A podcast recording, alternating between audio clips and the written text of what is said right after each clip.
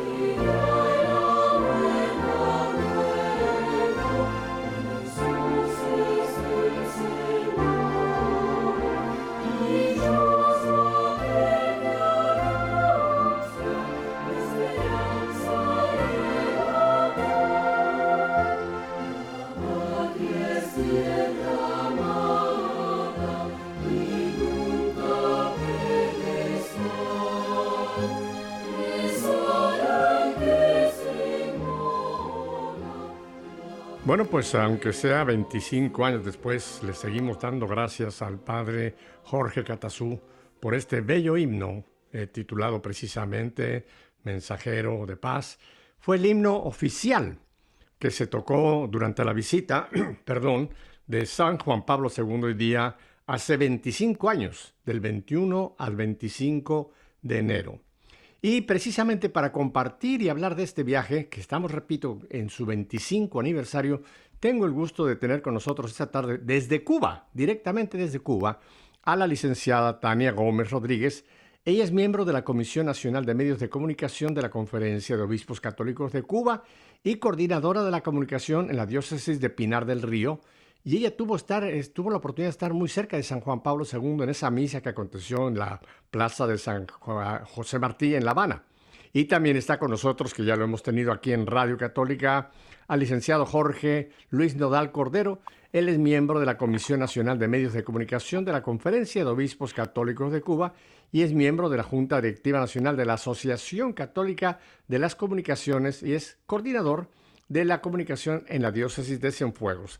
Así que nos vamos a Pinar del Río y Cienfuegos en Cuba. Y vamos a empezar dándole este saludo a la licenciada Tania. Tania, muchísimas gracias por estar con nosotros aquí en Radio Católica Mundial. Gracias a usted por invitarnos y a toda la audiencia de EWTN Radio Católica Mundial. Aquí estamos. Muchas gracias, Tania. Y también le damos un saludo muy cordial al licenciado Jorge Luis Nodal Cordero. ¿Qué tal, Jorge? Buenas tardes. Buenas tardes, Pepe. Un saludo para ti. Qué bueno que ya podamos compartir contigo y bueno, también con toda la familia, como apuntaba Tania, de WTN Radio Católica Mundial, que siempre tan amablemente pues tiene muy presente al pueblo cubano y a la realidad de, de Cuba. Y más una realidad tan especial y tan linda como esta, que son justamente los 25 años de la visita del Papa San Juan Pablo II. Qué barbaridad. Parece que fue ayer y estamos en el 25 aniversario. Ese viaje que principió el 21, tengo entendido, y concluyó un día como hoy, porque estamos justamente hoy, el día 25. Es correcto así, ¿verdad? Sí, sí. Bueno, pues vamos a no hacer un, un, recorrido nostálgico en cuanto a qué bonito que el Papa estuvo en Cuba, sino vamos a hablar ¿Qué fue? Y empiezo contigo, Tania. Te voy a hablar de tú, Tania, porque ya sabes que nosotros aquí en Miami estamos a un paso de Cuba. Aquí nosotros todos nos tuteamos, somos todos hermanos en Cristo. Ah, Tania, tú estuviste muy cerca en esta visita, 25 eh, años, me imagino que serías una teenager, una jovencita cuando esa visita del Santo Padre. ¿Qué, días ¿Qué edad tenías tú cuando el Santo Padre estuvo por tu tierra, allá en Cienfuegos? En, La en Cuba. Eh, bueno, yo en Cuba. Eh, tenía 20 años cuando la visita. Ah, muy joven. Muy joven. Bueno, ya, ya sacamos la conclusión. Tania, primero que nada, ¿qué fue para ti en lo personal? Para ti en lo personal, después hablaremos del efecto que eh, dejó esta visita a Cuba, pero para ti en lo personal, como una chica de 20 años, ¿qué fue para ti este encuentro con hoy día San Juan Pablo II? Bueno, primeramente fue una sorpresa que me escogieran para, para llevar las ofrendas en la misa. Fui junto con otro joven que era, mm, bueno, éramos parte del equipo de pastoral juvenil en la diócesis y llevábamos el, símbolo de Pinar del Río en la misa de, de La Habana, hoy hace 25 años de, de ese momento. Y implicó un compromiso y una responsabilidad porque estábamos representando a los jóvenes de aquella generación que habían hecho opción por seguir a Cristo. Y bueno, la responsabilidad de, representarlos y el compromiso de, de a ver, de mantener vivo eh, el ser iglesia en los ambientes. Eh, teníamos que dar testimonio de lo que estábamos viviendo. Eh, eso fue un regalo de Dios invaluable, la verdad.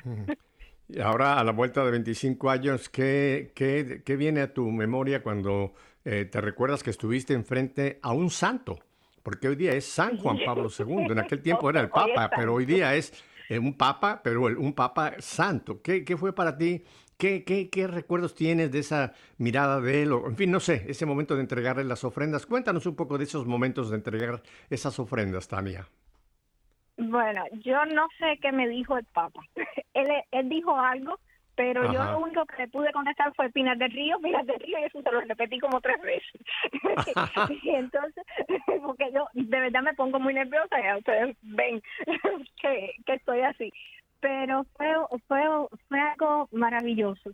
Y mirándolo ahora, 25 años después, mi ser como cristiana, como católica, eh, como iglesia, estuvo marcado por ese momento.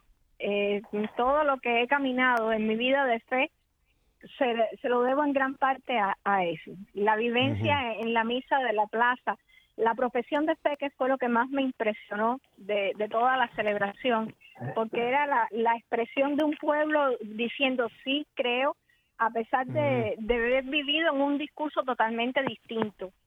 Eh, el hecho de compartir en ese momento y después con personas que se habían acercado a la iglesia por primera vez, movidos por la curiosidad de lo que estábamos viviendo.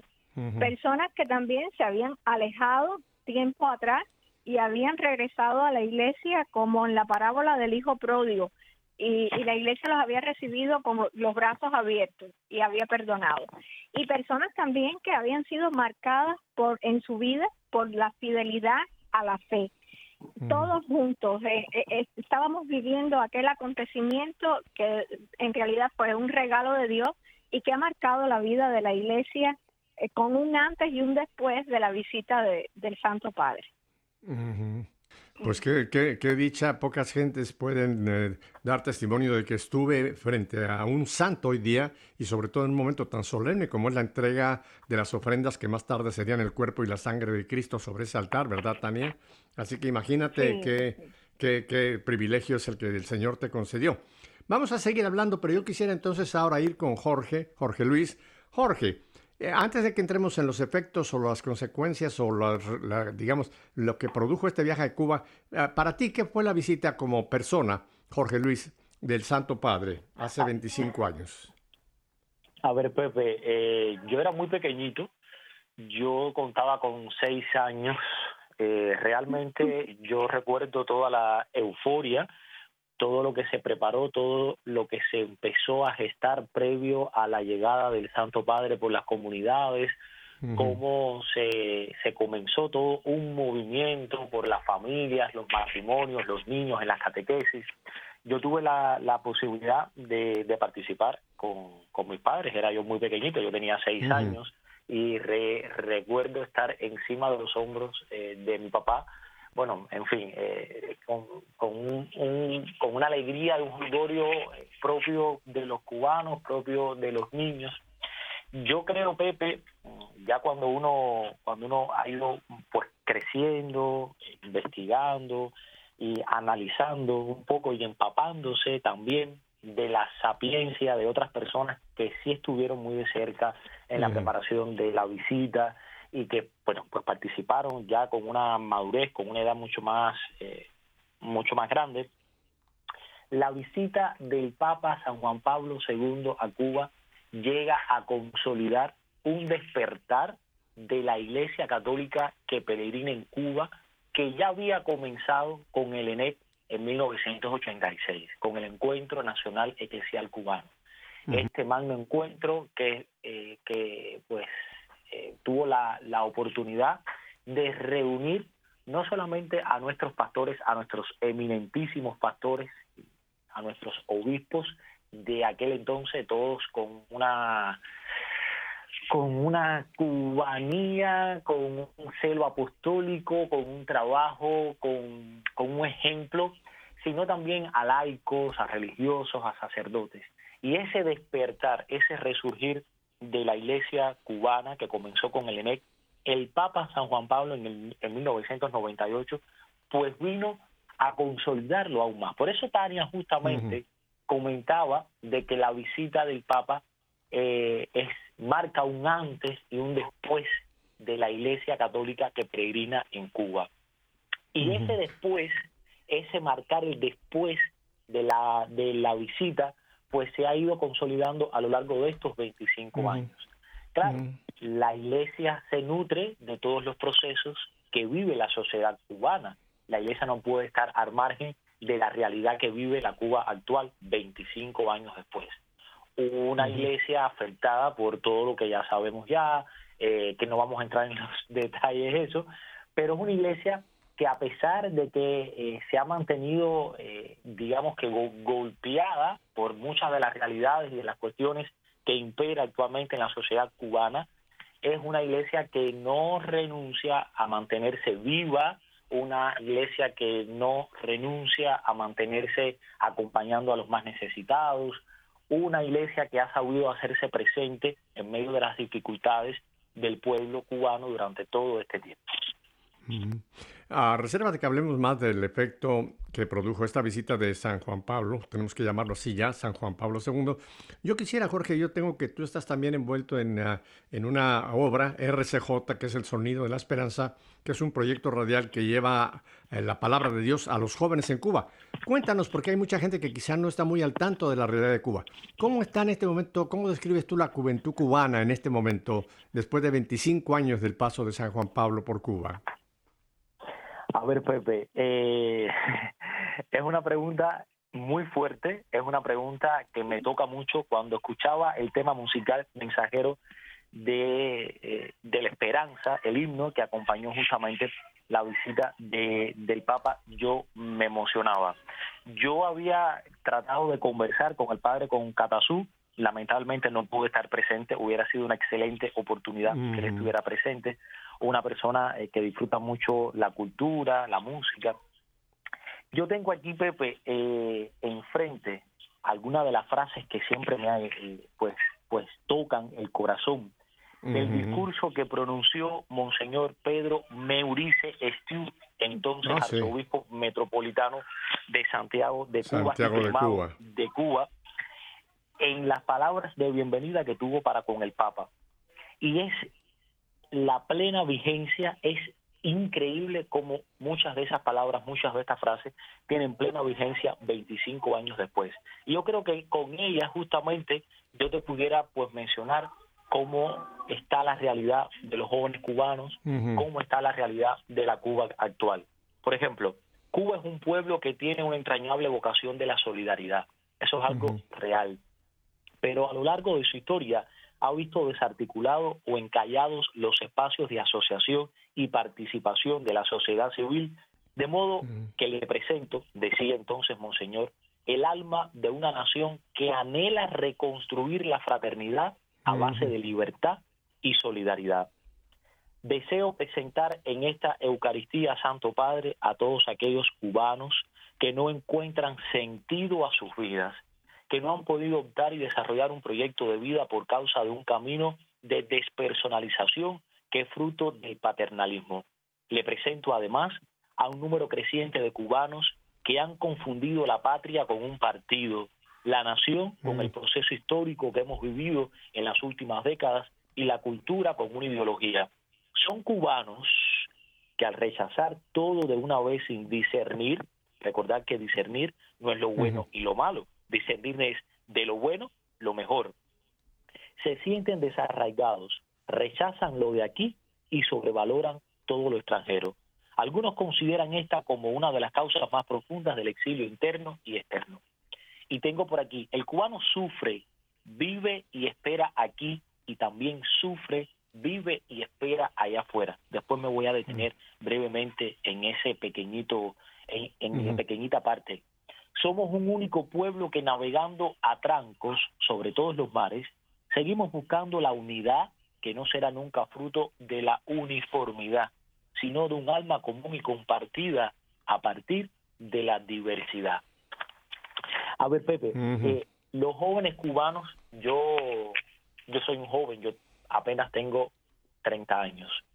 Eh, los jóvenes cubanos que quedamos en Cuba, los jóvenes cubanos que quedamos en Cuba y que hemos hecho opción por quedarnos en Cuba, por echar para adelante en Cuba.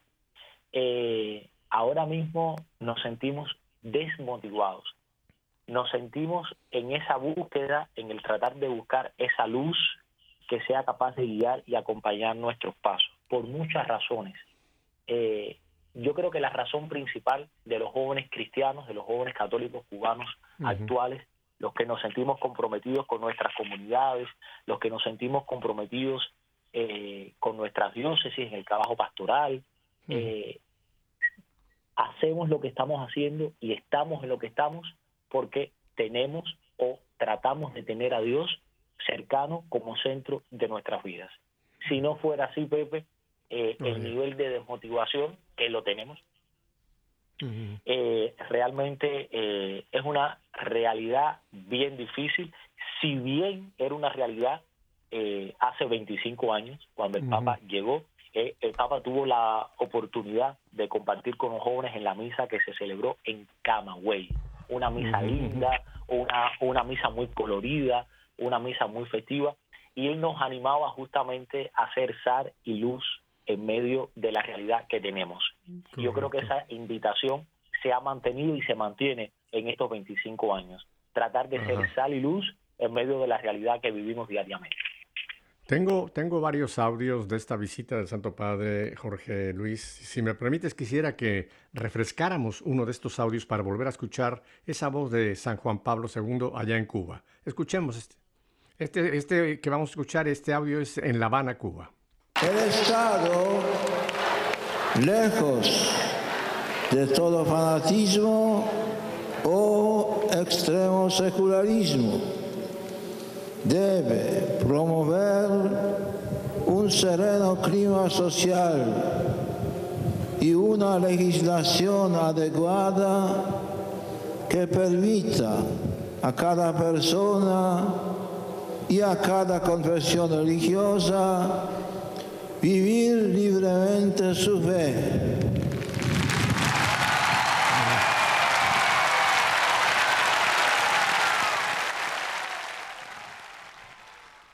Wow, qué, qué, cosa tan hermosa, ¿verdad, Jorge Luis y Tania? Escuchar nuevamente esas palabras hace 25 años, precisamente ahí en La Habana. Tengo que ir a un brevísimo corte, pero vamos a continuar porque hay mucho, mucha tela aún que yo quiero cortar con, con ustedes ahí en La Habana. Así que no cambien de dial, volvemos enseguida.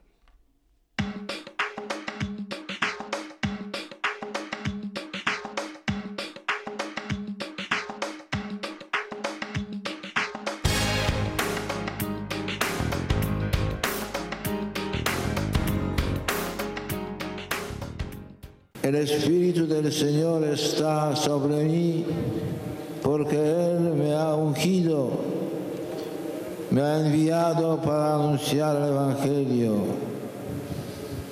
Todo ministro de Dios tiene que hacer suyas en su vida estas palabras que pronunció Jesús en Nazaret. Por eso, al estar entre ustedes, quiero darles la buena noticia de la esperanza en Dios. Como servidor del Evangelio, les traigo este mensaje de amor y solidaridad que Jesucristo, con su venida, ofrece a los hombres de todos los tiempos. No se trata en absoluto de una ideología ni de un sistema económico político nuevo, sino de un camino de paz, justicia, libertad verdaderas.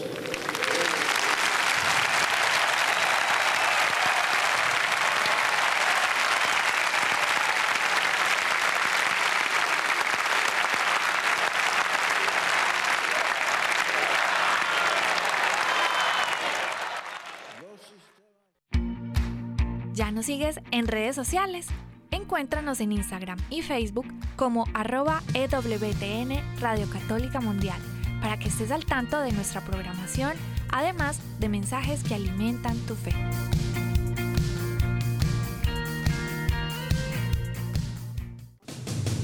EWTN, Radio Católica Mundial. Bien, mi querida familia, estamos en un programa muy especial porque estamos en Cuba. Estamos en la ciudad de Pinar del Río y en la ciudad de San Cienfuegos con dos jóvenes, dos jóvenes que estuvieron ya presentes en esa visita que estamos conmemorando, los 25 años del viaje del Santo Padre, del 21 al 25 de enero de 1998. Tania, una de las frases que, que todo mundo recordamos, hay muchas, pero una de las frases que todo mundo recordamos, quizá la más emblemática, fue aquella frase, y te leo textualmente lo que dijo el Santo Padre, que Cuba se abra al mundo con todas sus magníficas posibilidades y que el mundo se abra a Cuba. Esa, esa frase sigue repercutiendo en, muchos de nuestros corazones. Tania, ¿qué, crees que ha pasado eh, después de estos 25 años en este deseo de San, Juan Pablo? Que, todo, que Cuba se abra al mundo y que el mundo se abra a Cuba. ¿Cuál es tu visión como mujer eh, y envuelta eh, personalmente en la pastoral cubana? Bueno, realmente esa ha sido una de las frases más emblemáticas de, toda la visita y que ha sido referencia, eh, el, espejo de aquel momento eh, cuando hablamos de la visita del Papa. La usamos en afiches, en, contenidos que, evocan aquellos días. Yo pienso que a pesar de los obstáculos que todavía existen, tanto internos como externos, se han dado pequeños pasos en esa apertura. Por ejemplo, han entrado agentes de pastoral, llámense sacerdotes, seminaristas, religiosas y religiosos extranjeros, han logrado entrar al país y compartir con nosotros parte de, la acción pastoral de la iglesia en medio de este pueblo. También eh, se ha dado una leve presencia en los medios de comunicación social. Eh, se, ha reconocido la voz de la Iglesia como un punto de referencia eh, a nivel social ante temas como la familia, la sociedad civil, la ética, la moral, en ese sentido. Eh, de cierta forma se ha fortalecido el trabajo en conjunto entre la Iglesia y el Estado en situaciones como desastres naturales. Mm, por ejemplo, nosotros que acabamos de, de sufrir los embates del huracán Ian, pues Caritas y el gobierno han trabajado en conjunto en algunos aspectos.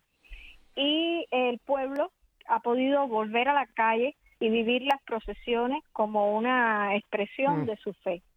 Eh, no sé, más o menos estos son ejemplos que podrían eh, como justificar o ampliar eh, la actualización de esa fase en nosotros, a, mi, a mi criterio personal. Ah, una pregunta, eh, ¿las ah, parroquias eh, eh, abren, abren libremente? O sea, la vida parroquial se está desarrollando en Cuba. Hay parroquias que ofrezcan misas, los sacramentos. ¿Hay libertad para que las parroquias ejerzan su misión pastoral, Tania?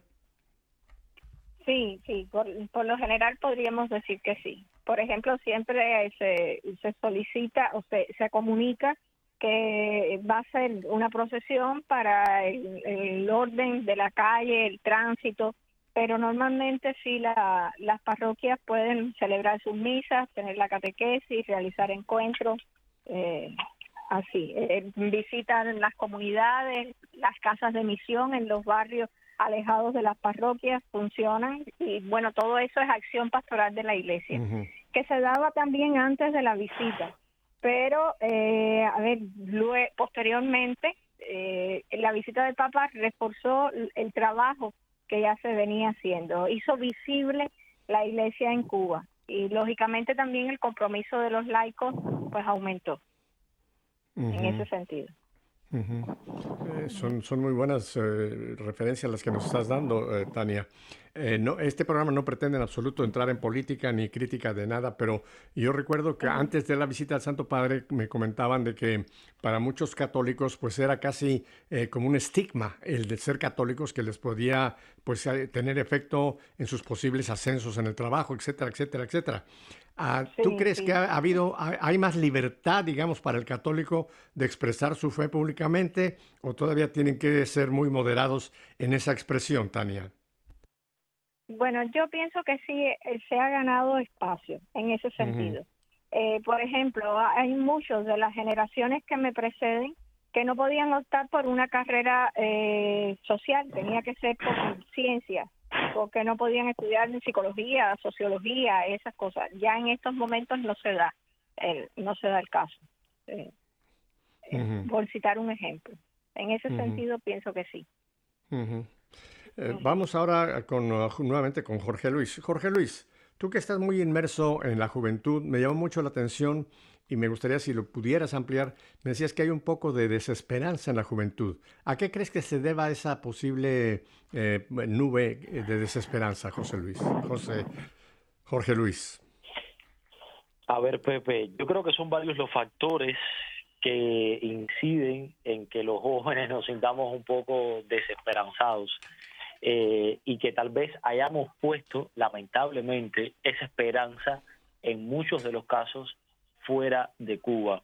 Si bien porque eh, las condiciones en las que se viven, las condiciones que propician eh, una estancia agradable, acceso a varias oportunidades, no tanto enfocado en los estudios, porque los jóvenes sí tienen oportunidad para estudiar, para superarse, pero cuando el joven ya termina ese proceso de estudio, de su opción, que viene, bueno, luego el pensar, por ejemplo, en algo tan elemental, en algo que estamos llamados como cristianos a la, a la, a la propia vida, que es el, el, el hombre y mujer dejarán a su madre y su padre y se unirán y fundarán una familia. Ese hecho de poder construir una familia, el tener un espacio para convivir, una casa, un hogar, eso eh, te puedo comentar, Pepe, que en el 90-95% de los casos es muy difícil. En Cuba, actualmente, en pleno siglo XXI, año 2023, en varios hogares o en la mayoría de los hogares cubanos conviven hasta cuatro y cinco generaciones de familias. Es muy difícil el proceso de independencia de oh, los jóvenes, bien por los altos precios de la vida diaria, bien por el proceso de inflación que se vive en Cuba, bien por el tema de los salarios tan altos.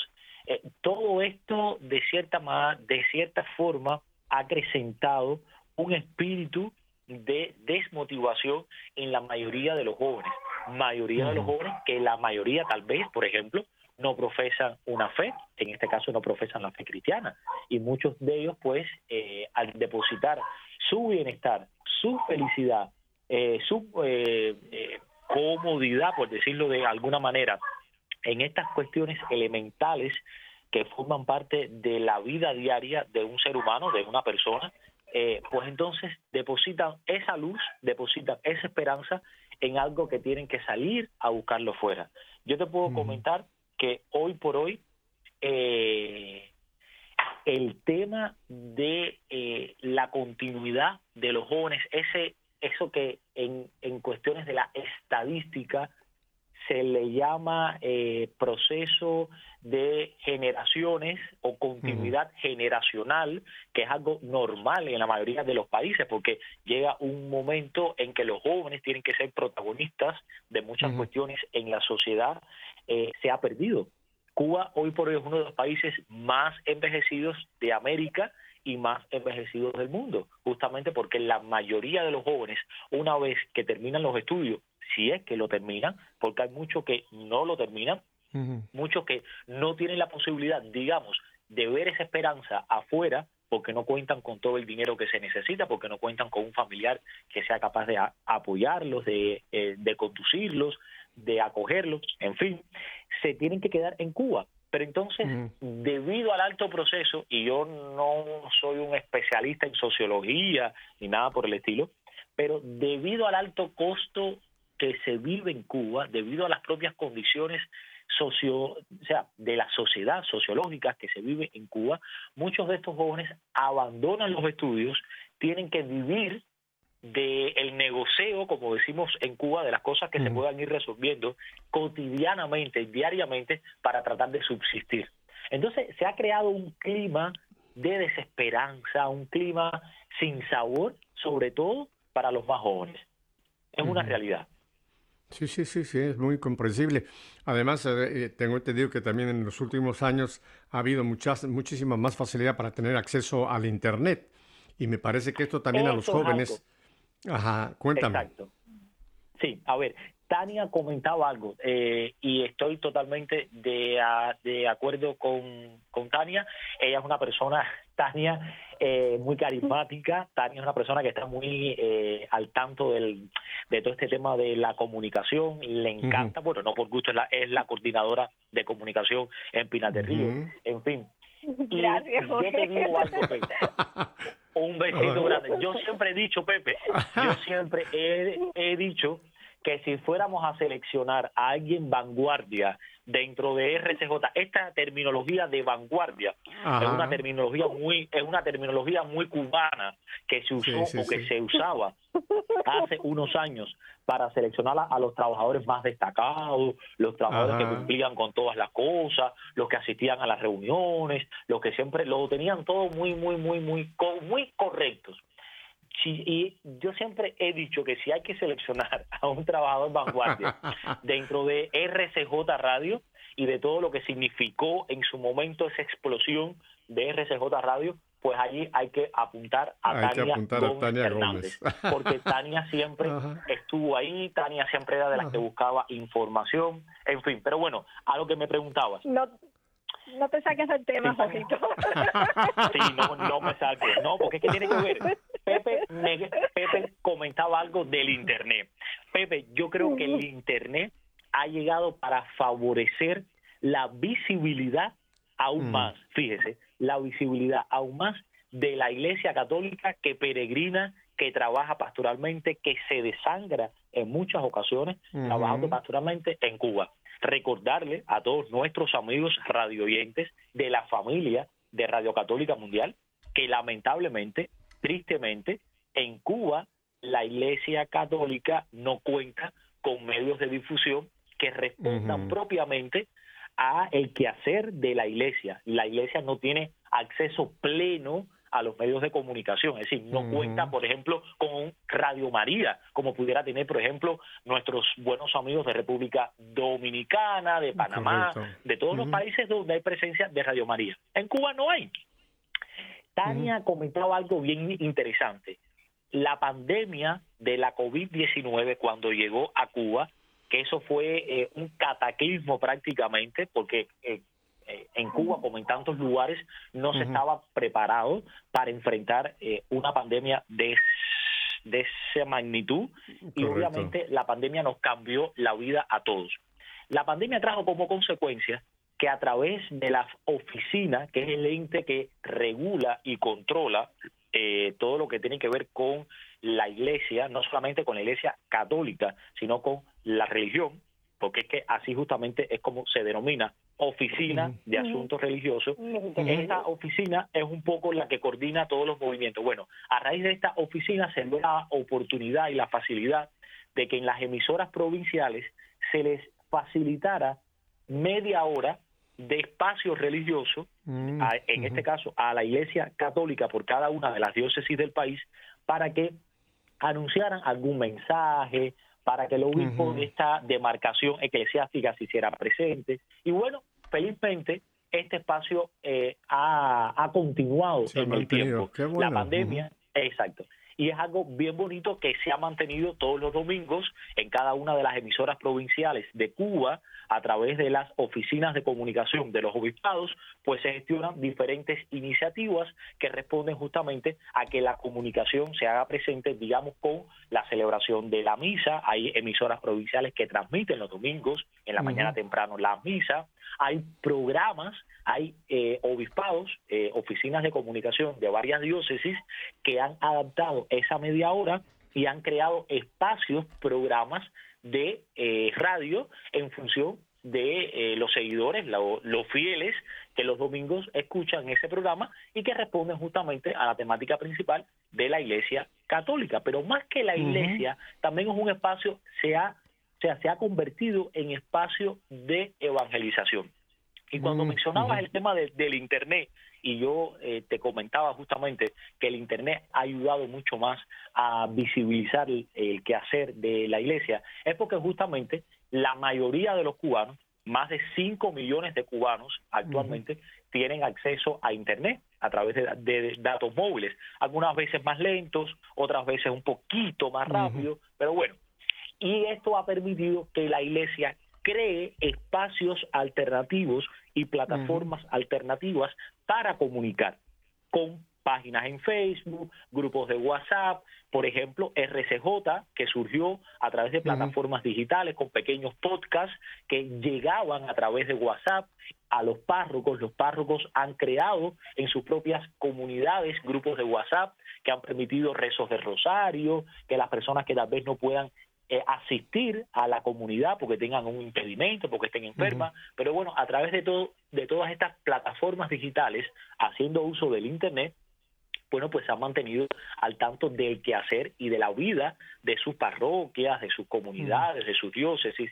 Y por ejemplo, hoy es muy normal y es algo muy natural que cada diócesis del país tenga una página oficial en Facebook, donde nuestros corresponsales, nuestros sí, nuestros responsables de comunicación pues son los encargados de los reportajes, de las noticias, de las informaciones, no solamente a través de páginas web, de la página web de la conferencia, de la página web de los obispados que tengan página web, sino, bueno, de Facebook, por ejemplo, de Instagram, o sea, de canales de YouTube que también han permitido la realización de, eh, de reportajes televisivos en fin, que hay todo un ambiente en función de las redes sociales, del uso correcto de las redes sociales, que beneficia, por, por supuesto, al quehacer de la iglesia, porque se da a conocer todo el trabajo, todo el trabajo de religiosas, de religiosos, todo el trabajo con catequesis, zonas de misión. Es, es algo realmente muy bonito, Pepe, en ese sentido. Qué bueno.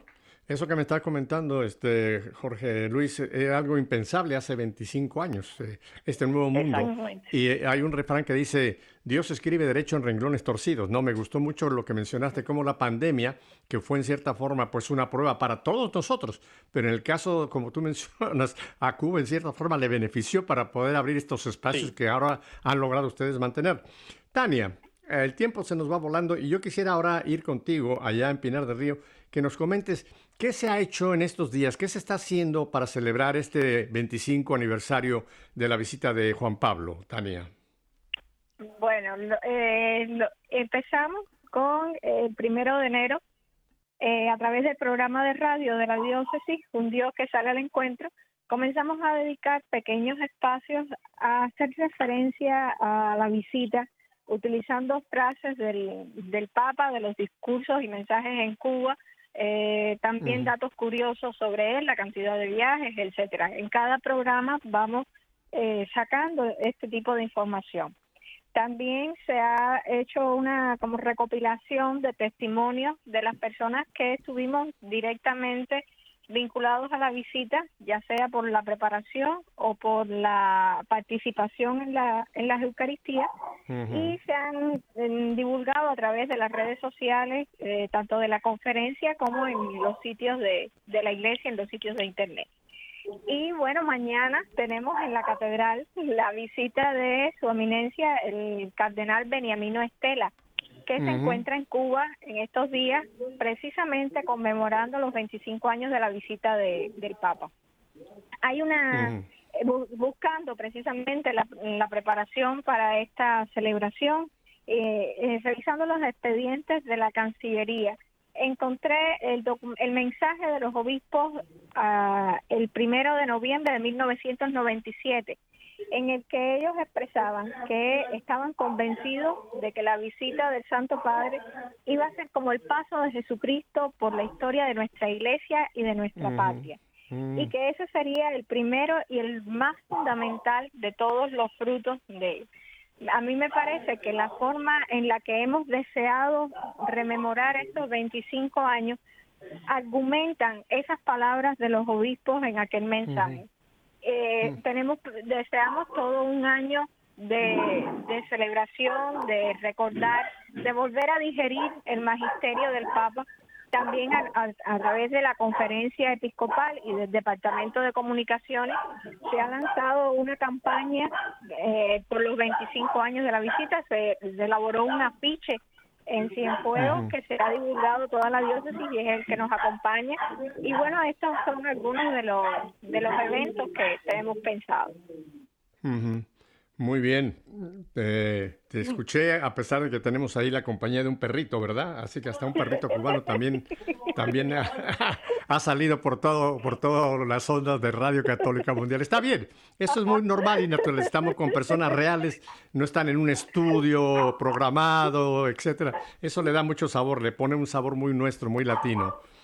Eh, y Tania, y ahora, ahora yo quisiera que tanto tú como Jorge, eh, ahora habláramos un poquito del futuro.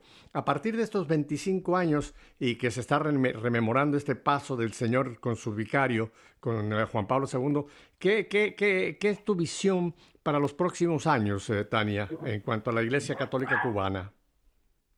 Bueno, mira, a mí en lo particular, el descubrir la vigencia del magisterio del Papa en Cuba me ha, sido motivo de tristeza, de cierta forma, porque bueno, significa que no hemos logrado hacer las vidas totalmente, eh, significa que la situación social, las actitudes ante esta continúan siendo las mismas de hace 25 años. Pero en medio de todo ello, eh, se descubren eh, personas, el mismo esfuerzo de la Iglesia que todavía eh, luchan por construir una sociedad donde se presente la cultura del amor y de la vida, eh, por conservar sanas las familias para que no enferme el corazón de la nación, por encarnar la fe en la propia vida y sobre todo por ser protagonistas de nuestra propia historia.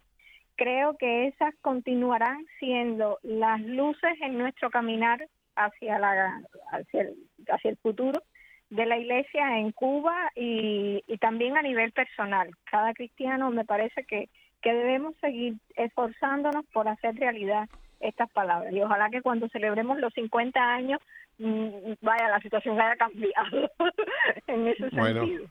A los 50 yo creo que tú y Jorge estarán presentes. Yo no creo que esté para esos 50.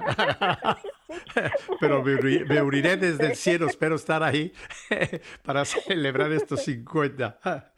A Jorge, nos queda no mucho tiempo y ahora me, llamó mucho la atención la descripción que nos has hecho de la juventud cubana, su desaliento, su pues falta de realización, etcétera.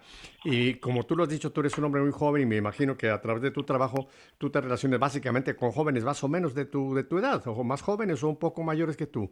Ah, para, para, para, la juventud cubana, eh, la figura del Papa, no, ya no solamente de San Juan Pablo, sino después Benedicto, bueno, etcétera, ahora Francisco, eh, ¿tiene alguna repercusión? ¿Hay, algún, ¿Hay alguna conexión con la iglesia exterior, especialmente con, con el Vaticano, con el Santo Padre, Jorge Luis?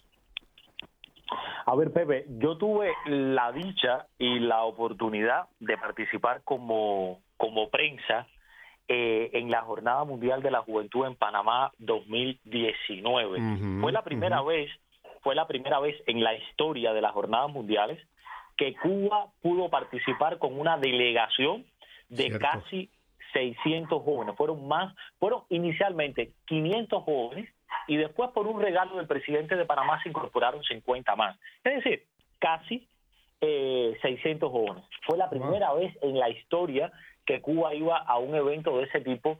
Eh, fuera del eh, país. Fuera del país, exactamente. Tuvimos, bueno, por supuesto, eh, varios sacerdotes que nos acompañaron.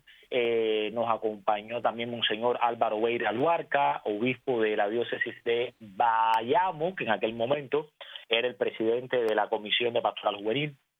Y lo menos que nos pensamos nosotros, Pepe, era que el Papa Francisco una mañana tempranito mientras estábamos rezando los laudes y estábamos rezando la oración de la mañana en la capilla del Colegio de las Esclavas, que está en la zona de Clayton, en Panamá, una zona muy bonita, mm. eh, cerca de la Anunciatura, justamente prácticamente al lado de la Anunciatura donde se estaba quedando el Papa en Panamá. Y Francisco, y Francisco llegó, tuvo la deferencia de ir a saludar a la delegación cubana. Eso eh, marcó eh, yo no tengo palabras realmente para describir esa sensación tan linda, tan emotiva. Nos abrazamos, lloramos, rezamos. Eh, él nos regañó, él nos regañó porque estábamos, estábamos celebrando, estábamos celebrando la misa, estábamos terminando la misa, Pepe. Y cuando todos vimos entrar con una manera tan sencilla, no andaba ni con tantos guardaespaldas, fue, una, fue algo tan, pero en fin, cuando vimos al Papa entrar por la puerta de la capilla y sentarse en una silla plástica a esperar que el obispo que estaba presidiendo la misa terminara, todo el mundo se puso súper inquieto. Se terminó la misa, se da la bendición final y él nos regaña, nos dice, no pueden, eh, yo soy el Papa, pero la figura principal es Jesucristo no, pues, bueno, en fin. Pero después fue un regaño con un cariño. Realmente, el estar tan cerca del Papa Francisco, que, que además ha sido continuador de este espíritu evangelizador, de este espíritu eh, donde los jóvenes tienen un, un, lugar importante dentro de la vida de la iglesia, dentro de la vida misma, porque confía también en los jóvenes, no solamente eh, el Papa San Juan Pablo. Benedicto XVI también tuvo esa cercanía para con los jóvenes. Y Francisco, el que haya tenido la deferencia esa, acompañarnos, exhortarnos a regresar a nuestra tierra, a Cuba, para seguir ayudando a la evangelización, para seguir contagiando a los demás. Eso pues nos llenó realmente eh, de un espíritu y de un aliciente enorme y nos impulsó a tratar de seguir dando lo mejor de cada uno de nosotros desde la realidad que vivimos los jóvenes que todavía estamos aquí en Cuba. Digo toda. Ah, por cierto, el, el, Santo Padre, el Santo Padre en estas catequesis últimas, la de hoy precisamente y la del miércoles pasado, empezó a darnos unas catequesis sobre la evangelización. Yo creo que es importantísimo ah, difundir estas catequesis porque nos hablan de una evangelización hoy día, hoy día. No la evangelización de Pablo, que también estamos celebrando hoy eh, a San Pablo, su conversión, sino la evangelización en nuestra realidad. En Cuba, en Estados Unidos, en cualquier país del mundo, que se continuar con la misión. A Jorge Luis y Tania, pues el tiempo prácticamente se nos ha ido. Yo quisiera darle a Tania un minutito más para que nos dé un último pensamiento, Tania, antes de que terminemos esta tarde. Bueno, pues no sé. Eh, a ver, yo les agradezco muchísimo esta oportunidad. Les pido que recen por nosotros, no solo por la iglesia que peregrina en Cuba, sino también por el pueblo en general, para que seamos capaces de descubrir lo, lo que Dios nos está diciendo a través de los acontecimientos diarios y que no los defraudemos, eh, que, que nos dé la gracia y la fuerza para seguir siendo sus discípulos en medio de este pueblo. Cuenta, te lo puedo asegurar que las miles de almas que están con nosotros en esta tarde han dicho sí, vamos a, continuar, porque lo hacemos, pero vamos a continuar ahora que hemos tenido oportunidad de tener este contacto en vivo y en directo con ustedes dos ahí en, Cuba. Vamos a continuar esta oración pidiendo por la iglesia en Cuba. Y pues, eh, Jorge Luis, eh, en el último 30 segundos, ¿cuál sería tu último pensamiento? Mi último pensamiento, Pepe, es justamente pues continuar eh, trabajando por el reino acá en Cuba. Siento que es la invitación que Papá Dios me ha hecho y, trato justamente de cada día cuando me levanto encomendarme y que sea eso. Bueno, pues Jorge Luis y Tania, no les digo adiós porque en un futuro me interesa mucho volver a hacer contacto de cuando en cuando con ustedes porque nos dan una gran visión de esta iglesia hermana, la iglesia de Cuba que tanto queremos y de la cual nos tenemos que sentir solidarios y sentir que es parte nuestra. Así que muchísimas gracias y a ustedes, mi querida familia, ya saben lo que cada miércoles les digo. Si mañana el Señor nos concede un día más, volveremos para seguir estando en sintonía. Hasta mañana, que Dios los bendiga y a orar por Cuba.